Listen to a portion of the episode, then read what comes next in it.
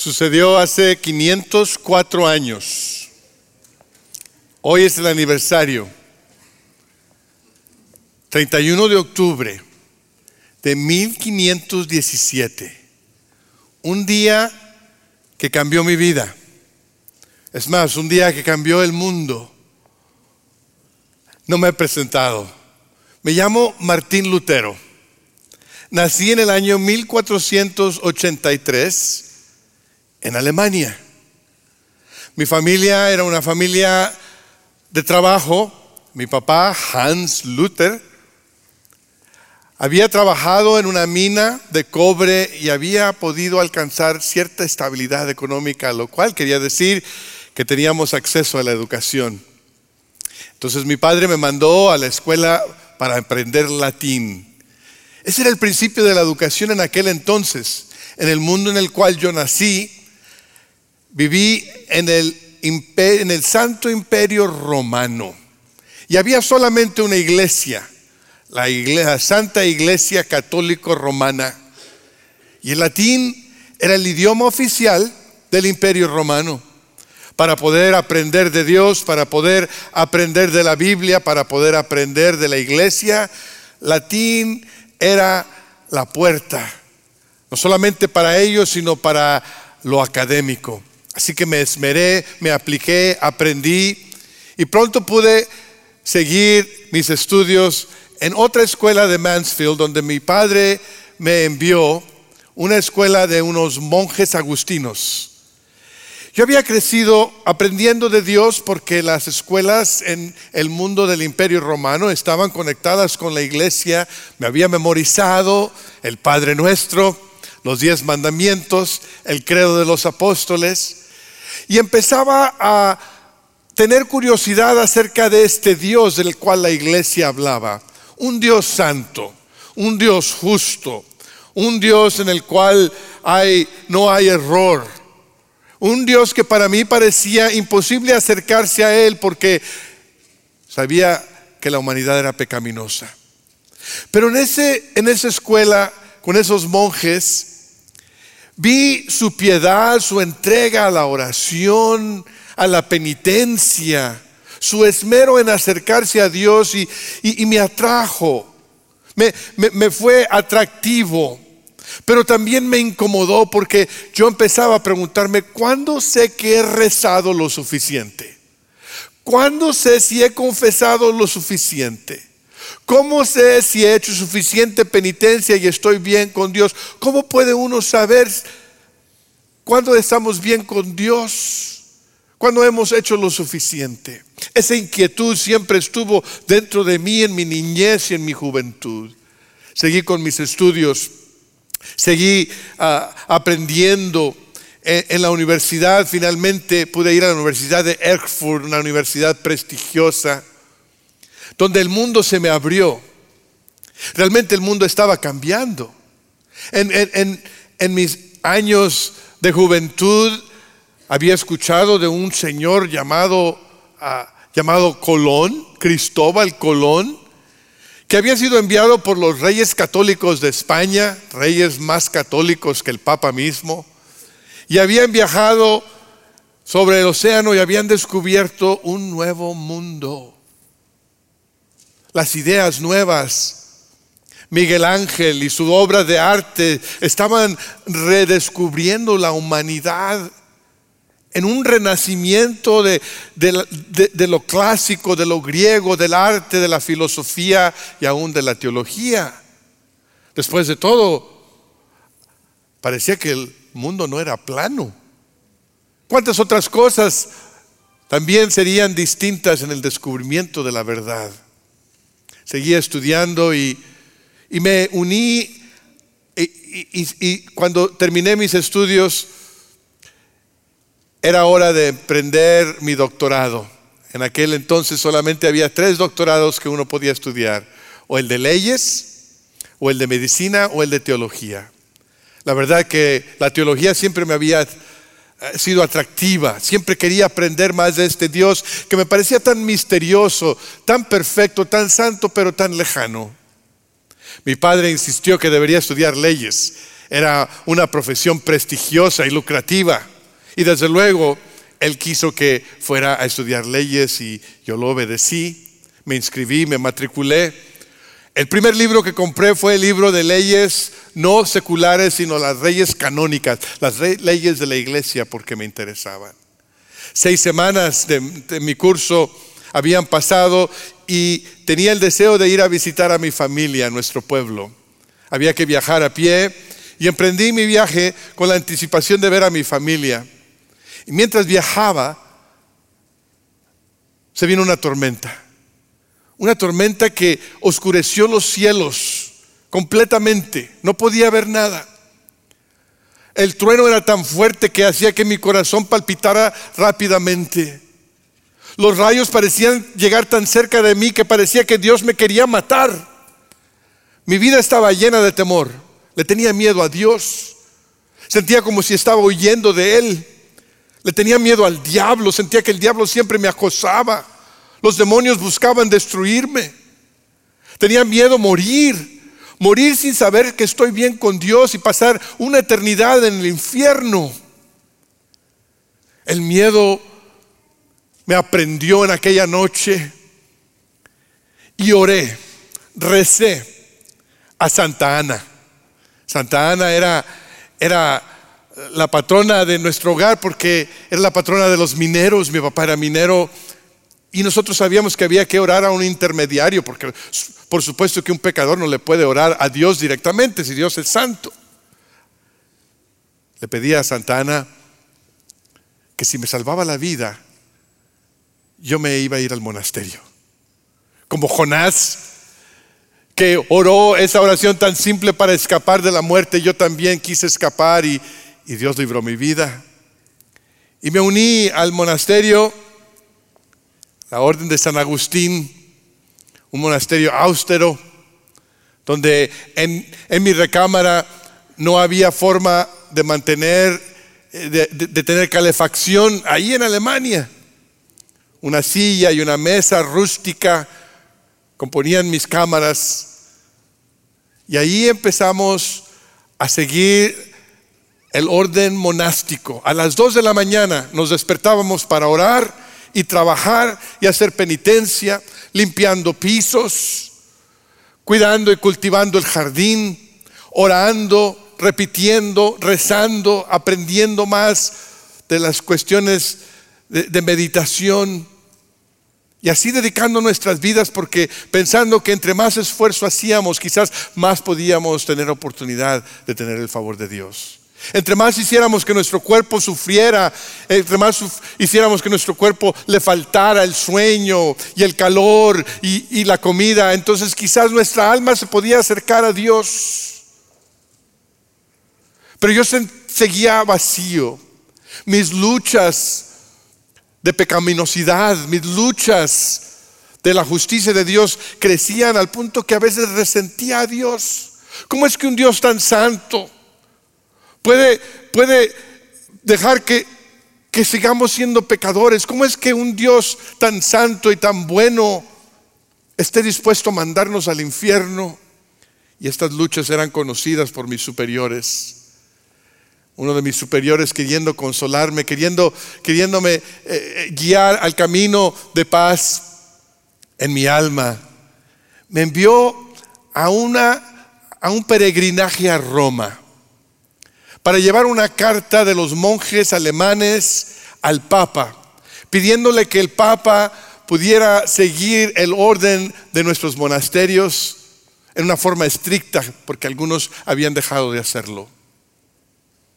Quizás mi, superior pensó que, que, al ir a Roma yo pudiera tener una, experiencia espiritual, algo que tranquilizara mis luchas, algo que trajera paz a mi alma.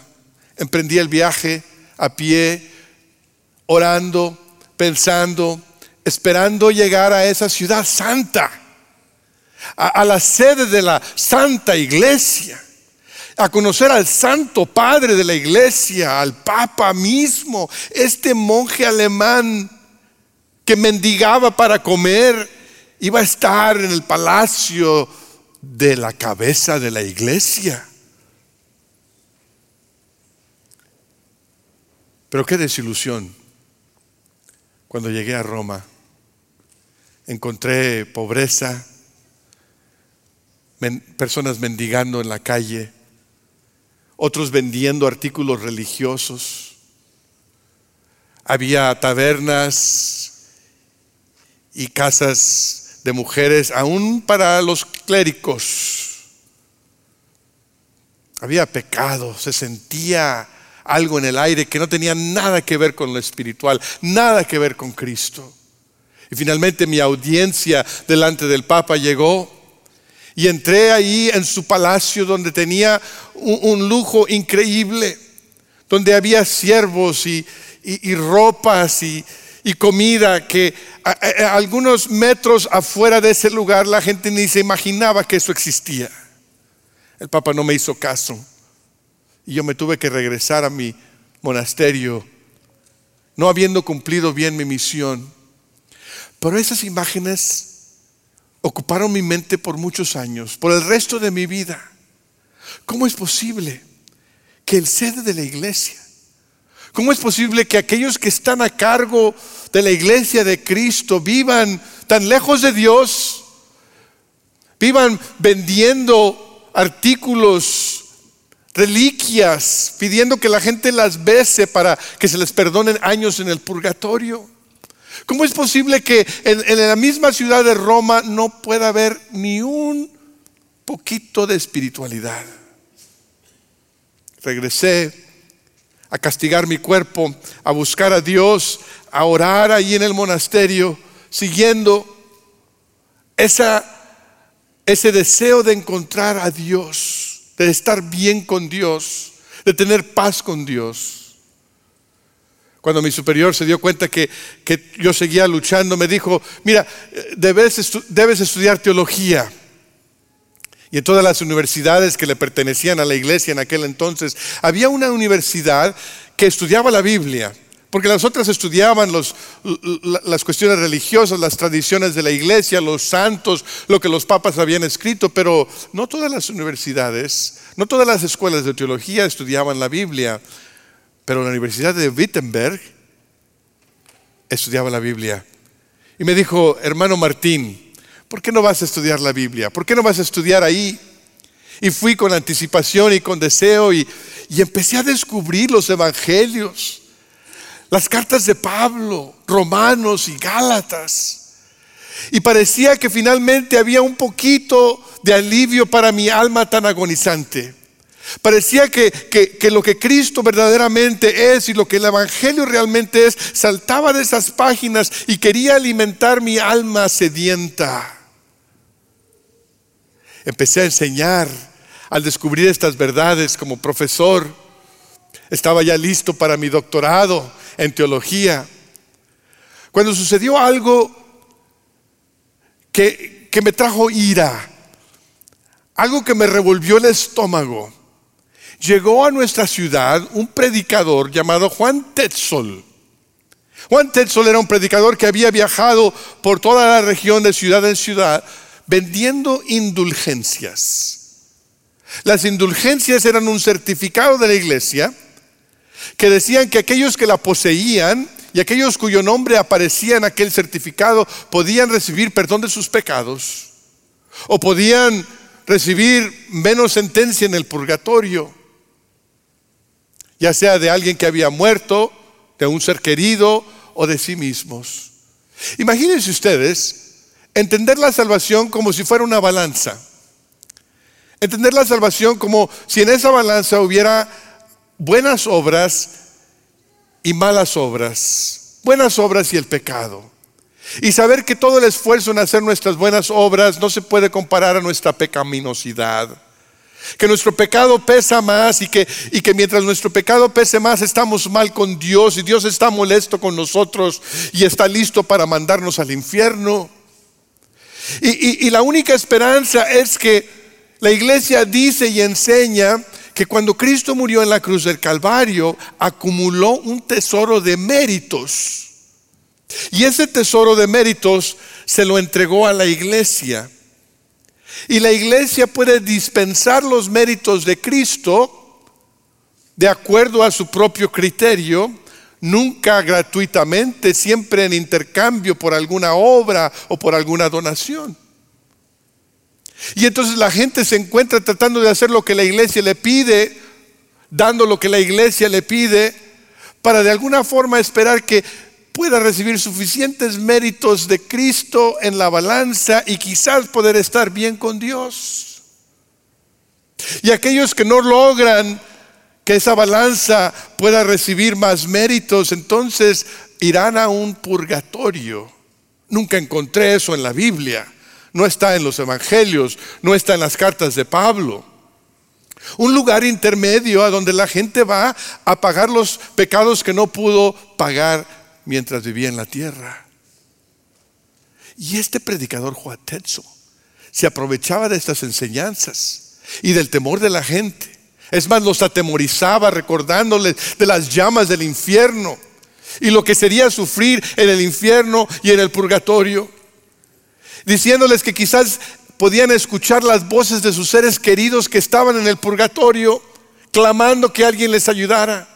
Y diciéndoles, si ustedes quieren ayudar a sus seres queridos, si ustedes quieren librar a sus hijos de las llamas del infierno, tienen que comprar una indulgencia para con ese dinero poder construir la Basílica de San Pedro, una basílica lujosa en Roma, con el dinero de la gente hambrienta y pobre en mi pueblo. Me revolvía el estómago cuando veía aquellas madres con niños que parecían malnutridos atemorizadas de que su niño fuera al infierno, atemorizadas de que su padre y su madre estuvieran estancados en el purgatorio y poniendo lo último de sus monedas en aquel cofre. Tanto, tanto me molestó que dije, no puede ser posible que la iglesia enseñe esto. No puede ser posible que el Papa en Roma apruebe de este tipo de predicación. No puede ser posible que el clero romano apruebe de estos predicadores itinerantes que andan por todos lugares abusando del pueblo. Y entonces escribí 95 tesis, 95 frases o preguntas que indagaban acerca de la validad de las indulgencias, que indagaban acerca de la autoridad de la iglesia, de la autoridad del Papa, que indagaban acerca de la suficiencia de las escrituras. 95 tesis. Y las clavé en la puerta de la iglesia en Wittenberg. Porque allí se clavaba cualquier declaración que invitaba al debate, invitaba al diálogo, invitaba a la conversación. Mi deseo era que el Papa se diera cuenta de lo que se estaba haciendo en su nombre y que seguramente él no aprobaba. Mi deseo era que juntos pudiéramos descubrir y redescubrir la verdad del Evangelio. Nunca me imaginé que ese día que puse las 95 tesis, el 31 de octubre de 1517, sería el principio de algo increíble que dejaría el occidente y el mundo entero de una forma distinta. Recuerdo que me llamaban un monje alemán borracho pero yo quería buscar la verdad de Dios. La iglesia no le gustó que los cuestionaran. A la iglesia no le gustó que cuestionáramos su autoridad, que desafiáramos su habilidad de, decir qué era lo que era verdad. Yo empecé a, a indagar en la Biblia una vez más y recuerdo que esa carta a los romanos de San Pablo me hablaba tanto al corazón. Y en esa ocasión, al buscar en esa Biblia en latín, Romanos 1, 17, que dice, porque en el Evangelio se revela la justicia de Dios, la justicia que es por la fe, de principio a fin, como está escrito, el justo vivirá por la fe. Y es como que si se abrieran las ventanas del cielo para mi alma hambrienta de la verdad. La justicia de Dios, sí, Dios es justo, sí, Dios es santo. Pero esa justicia que parece tan inalcanzable, Dios la ha revelado en Cristo. Cristo vino a traer la justicia de Dios a donde nosotros estamos. La vivió y la llevó a la cruz del Calvario para intercambiarla por nuestros pecados. Y esa justicia es por la fe, no por indulgencias, no por méritos, no por reliquias, sino por fe. El justo vivirá por la fe. Las personas son justificadas por fe. La vida eterna es obtenida por fe. La vida cristiana se vive por fe. Sola fide.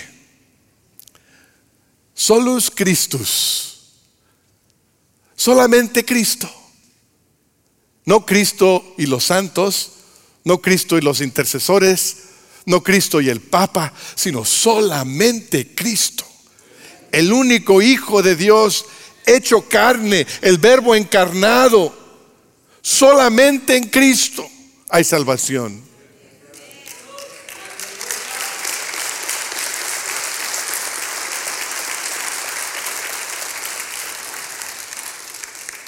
Sola gratia por la gracia solamente. No la gracia y los méritos, no la gracia y los sacramentos, no la gracia y la iglesia, pero por la gracia. El favor inmerecido de Dios. Un Dios que nos amó tanto, que envió a su Hijo unigénito para que todo aquel que en él cree no se pierda, mas tenga vida eterna. Una gracia que Él nos regala completamente, nos transforma sola fide, solamente por la fe. Esa gracia es accesible a nosotros por la fe, no por nuestro esfuerzo, no por nuestro mérito, no porque paguemos por ella, no podemos comprarla, no podemos ganarla, no podemos merecerla, simplemente la recibimos. Es un corazón que se abre, un corazón que se entrega, una vida que dice, Cristo es suficiente, su gracia es suficiente y ahí me quedo, ahí me entrego. Estas verdades transformaron mi vida, trajeron paz a mi alma, me reconciliaron con Dios. Y fue tanto el cambio que, que lo empecé a predicar en la iglesia de Wittenberg. Y la gente empezó a ser liberada. La gente empezó a experimentar la verdadera salvación, a escuchar el verdadero evangelio. Y pensé que esto le haría bien a nuestra iglesia y a la iglesia en general. Pero Roma no estaba contenta. El Papa me convocó a Augsburg para dar cuentas de mis enseñanzas. Y mandó a un cardenal, Cayetán, Cayetán era defensor de la iglesia y de sus tradiciones. Y él tenía la misión de convencerme que yo estaba equivocado y de hacerme que me arrepintiera de mis enseñanzas. Cuando llega a Augsburg, su misión, su deseo, su intención es que yo me arrepienta. Mi deseo es debatir, mi deseo es dialogar, mi deseo es descubrir la verdad usando la Biblia. Y al debatir, él se frustra y dice, ya no puedo más con este monje alemán. La única esperanza para él es declararlo un hereje. Alguien que está fuera de la enseñanza ortodoxa de la iglesia. Y así fue que eventualmente el Papa Leo X escribió una carta autoritativa donde dijo que 41 frases de mis escritos estaban erróneos. No dijo cuáles, simple dijo que 41. Y que por tal yo era declarado hereje, quedaba excomulgado de la iglesia, la iglesia había enseñado que no hay salvación fuera de la iglesia, así que el ser excomulgado era esencialmente condenarme a una eternidad en el infierno.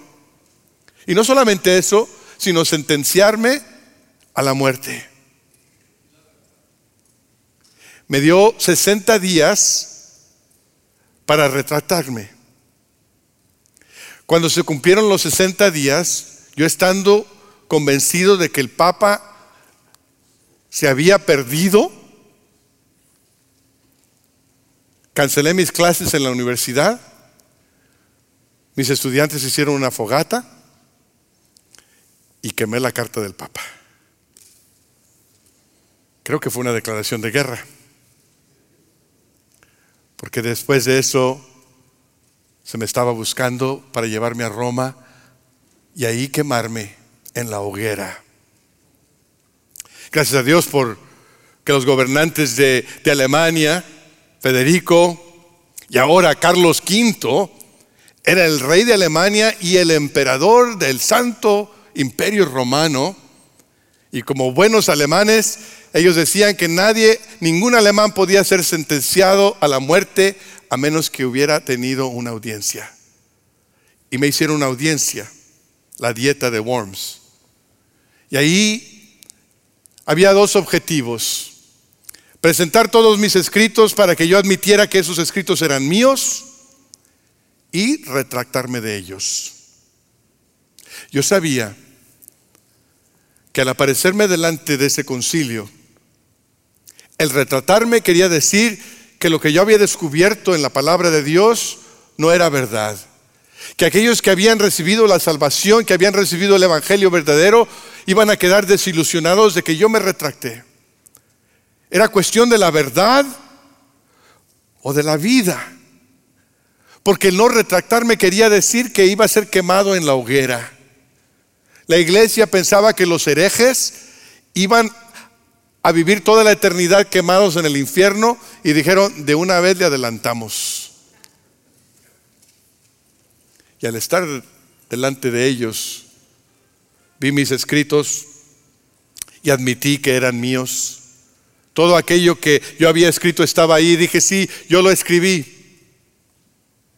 Y después me, me pidieron que me retractara. Y yo les dije, mi conciencia no me permite retractarme. Porque esto ha sido revelado por el Espíritu de Dios y por las Escrituras. Les invito a ustedes, distinguidos, su excelencia, que si ustedes me pueden demostrar con la Biblia que estoy mal, yo estoy dispuesto a retractarme. Pero ellos no querían demostrarme nada, simplemente querían que yo me retractara. sabiendo que mi vida estaba en peligro en aquel momento, les dije, hay cosas en mis escritos que quizás no usaron un buen lenguaje. Admito que le llamé al Papa el anticristo. Admito que dije cosas en una forma muy fuerte, pero la sustancia de mis escritos tienen la verdad del Evangelio aquí estoy. No puedo obrar de otra manera. Ampáreme Dios. Amén. Por la gracia de Dios, mi vida fue protegida por mis amigos alemanes, me escondieron y Roma no pudo alcanzarme y llevarme a la hoguera. Pero aunque tuve que estar escondido y en silencio por un tiempo breve, la llama de la reforma ya estaba cundiendo por toda Alemania, por Suecia, por Inglaterra y hasta el Nuevo Mundo. Había llegado un nuevo día. El Evangelio, donde Cristo es suficiente, donde la gracia es suficiente y donde la fe es suficiente, estaba triunfando. Después se dio a conocer cinco solas de la Reforma Protestante. Sola escritura. Que la Biblia es suficiente como autoridad. Que la Biblia está sobre los cleros, sobre los papas o sobre la iglesia. Sola escritura. Sola gratia que la gracia es suficiente, la gracia de Dios entra a nuestras vidas y nos transforma. Es el favor de Dios. Solus Christus, que Cristo es suficiente, que la obra redentora de Cristo en el Calvario, su resurrección entre los muertos es suficiente. Sola fide, que todo lo que Cristo requiere de nosotros es nuestra fe, nuestra entrega, un corazón abierto a Él para que Él nos transforme y Él haga en nosotros la obra que solamente Él puede hacer. Y soli Deo gloria. A Dios sea la gloria solamente. Cinco solas de la reforma. Allí, ahí estoy de pie. Allí estoy firme. Ahí me quedo, aunque me cueste la vida, aunque me cueste mi toga, aunque me cueste mi posición en la iglesia, aunque me cueste mi posición con el Papa, aunque me cueste mi posición con mis amigos, aunque me cueste mi posición con el gobierno, ahí me quedo. ¿Y tú? ¿En dónde estás? ¿En qué encuentras la firmeza? ¿En la fe? ¿Tienes una fe que plenamente se ha entregado a Cristo y a Cristo solamente? ¿Has experimentado su gracia? Dios me permitió vivir muchos años después y pude traducir la Biblia al alemán, al lenguaje de la gente que estaba solamente en latín. Me casé, tuve hijos y Dios bendijo mi vida. Hice muchos errores. Dije cosas que no debería haber dicho. enseñé cosas acerca de los judíos que estaban equivocadas. Pero de algo estoy completamente convencido, que Cristo es suficiente, que la gracia es suficiente y que solo la fe nos puede salvar.